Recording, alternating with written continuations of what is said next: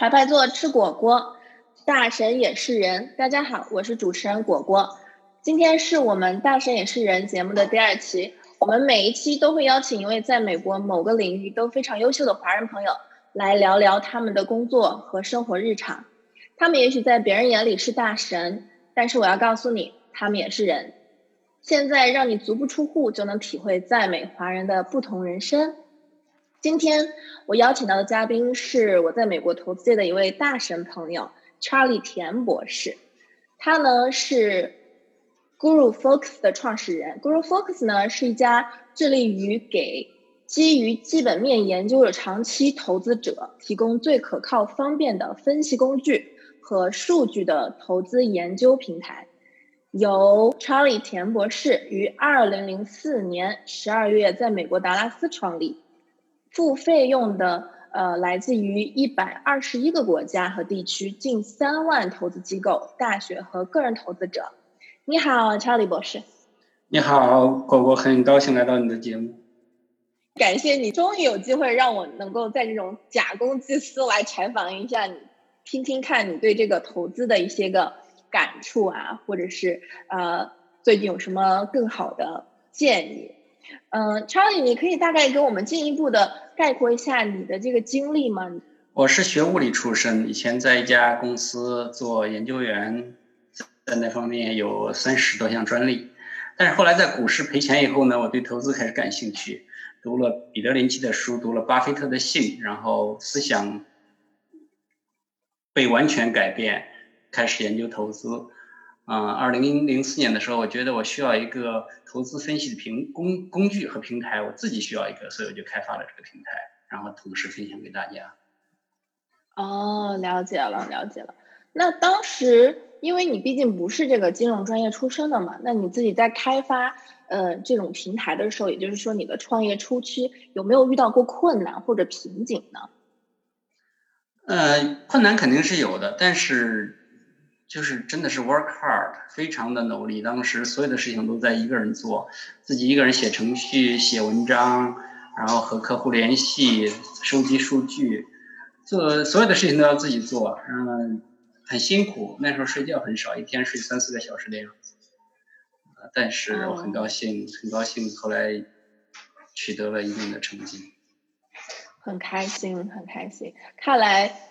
每一位的成功都不是偶然的，都是要用一步一步有坚打下坚实的基础，然后一步一步才能迈向成功。努力很重要。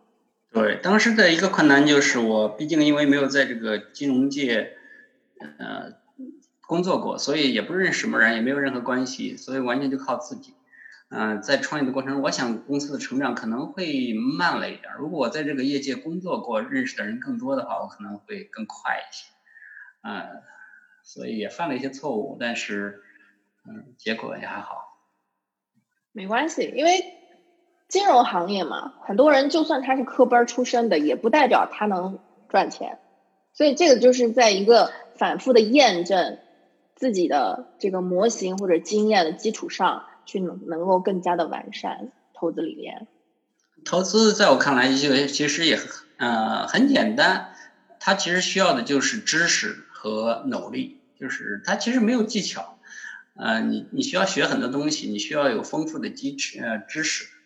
第二个就是你要有经验，所以知识和经验这两个都是通过长期呃学习和呃真正的市场中打磨出来，没有技巧，在我看来。了解了，那任重道远啊，我还要继续在这个金融领域。学习学习再学习。我刚刚听你说，就是你是巴菲特的一个大粉丝。我知道你每年都会去参加这个巴菲特的股东大会。今年他第一次做线上嘛，因为这个 COVID-19 的事情。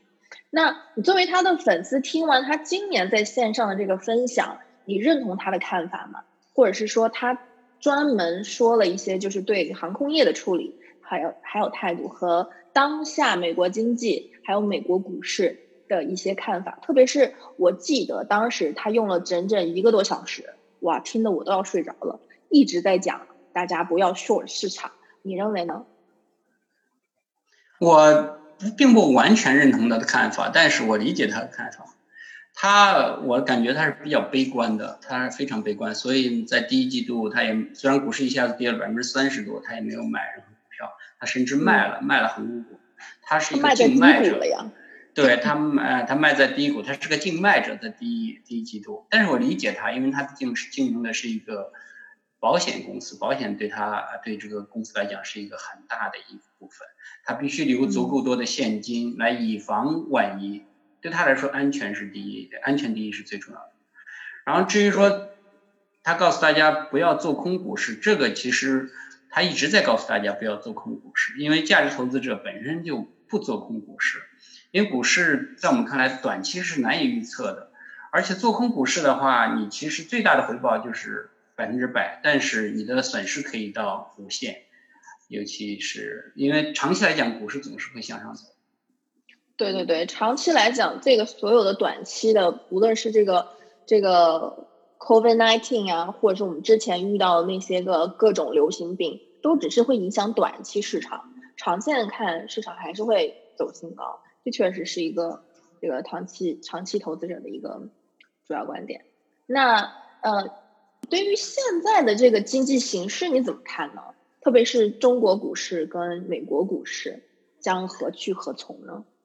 我觉得美国股市至少是非常高的，在估值上来讲，大概是最历史最贵的百分之一、百分之二这种量级，就是非常非常贵的估值，非常高的。历史上来讲，这种估值一般来说长期回报不会了，不会高。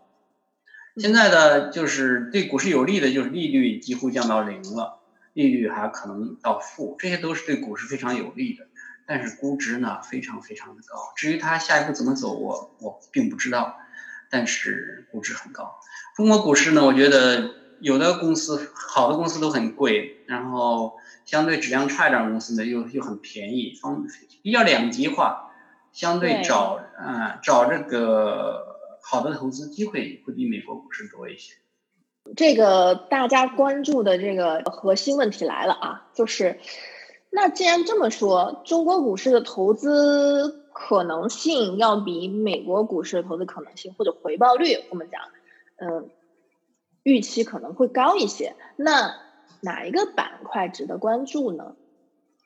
我觉得，因为中国股市、中国的经济实际上在转型嘛，以前主要是第一产业、第二产业，现在呢更多的是第三产业，嗯，拉动内需。长期来讲，第三产业也会慢慢的扩张，经济的模式会和美国类似，就是 service 行业会越来越多。所以我觉得还是要投这种非周期性的 service 行业，这第三产业会会比较好一些。嗯。是不是说现在就是不光是股市，因为整个全球的这个央行对这个都是基本上都是低利率来应对这个 pandemic 时期，所以很容易去向银行贷到资金，那这个资金就很就容易投放在市场上去做实业投资。对，啊，相对现在。促进经济是每个政府的 首要任务，从这个从疫情中恢复回来，这是首要的。造成利率这么低，嗯，但是长期也会有问题了，因为利率这么低，造造成每个国家都是政府欠债很多。至于长期有什么效果，真是很难预测。现在有个普普遍的看法啊，现在是两极分化。我一群朋友呢会觉得是说，不要给全球的央行。呃，做对，既然央行放水，那就是继续往上走。我们不要去什么做空这个做空那个，我们就继续往上走。但有一部分朋友呢，比如说他就会基于这个数据来说话，因为毕竟这个负债率确实是史上低，现在负债率太高了。嗯，整个全球就像您说的，刚刚放水了这么多钱，通货膨胀的不呃忧虑。还有这个负债的忧虑，那会不会之后对整个全球的经济可能会比次贷危机的时候还要厉害呢？我觉得有可能，全球政府负债这么多，造成的一个结果就是增长成长不会很高，就是以后的成长永远不会像以前那么高，因为政府有很大的债务，企业也都有很大的债务，这会成为一个很大的负担，一个 burden，所以增长会肯定是会减慢的。然后股市呢本身又不低，股市本身又很高。嗯，至于说要不要做空，你说你的朋友可能说是有做空，在我看来永远不要做空。啊，这时候股市这么高，你我觉得最好应对方法就是投高质量的公司，投质量。投质量比较高的公司，质量比较高的公司，即使说有 recession，或者是有 slow growth，质量高的公司回报会相对比较高，而且最重要的是安全。长期他说它来讲它是安全，质量高就指的是这公司呢，呃，有盈利实，对盈利实力很强，盈利能力很强，然后呢，呃，balance sheet，呃，会比较强，就是啊，财务实力也比较强。然后成长也也是呃比较高的公司，就质量高的公司会回报会相对比较好一些，而且安全。你说股市跌的时候它会不会跌呢？它可能也会跌，但它会跌的比比股市好，呃比股市少。然后股市回来的时候呢，它也会回来啊，至少没有破产的风险。但如果投那些质量比较低的公司的时候，如果股市大跌，经济进入衰退的时候，那你真的是可以跌到很多很多。可以跌到百分之九十，跌到百分之百分之百都有可能。瑞幸咖咖啡吗？所以高质量这时候是很重要的，非常重要。在这种估值下，高质量公司非常重要。嗯嗯，了解了解。好，那投资人有个这个也很关心这个话题啦，就是那现在呢，我现阶段我们也聊了很多对这个经济的看法，对这个世界宏观经济的一个一个。嗯，大致的一个呃预估吧。那接下来你会对这个在中国的投资人有什么样的建议呢？我觉得中国投资人应该是想长期呀，应该是研究基本面。这在我看来这是基本的，就是而且作为长期来讲，你想成为一个好的投资者，像我刚才说的，就两点，一个是知识，一个是经验，没有其他的，就是你要多学习。这个学习包括投资策略，包括。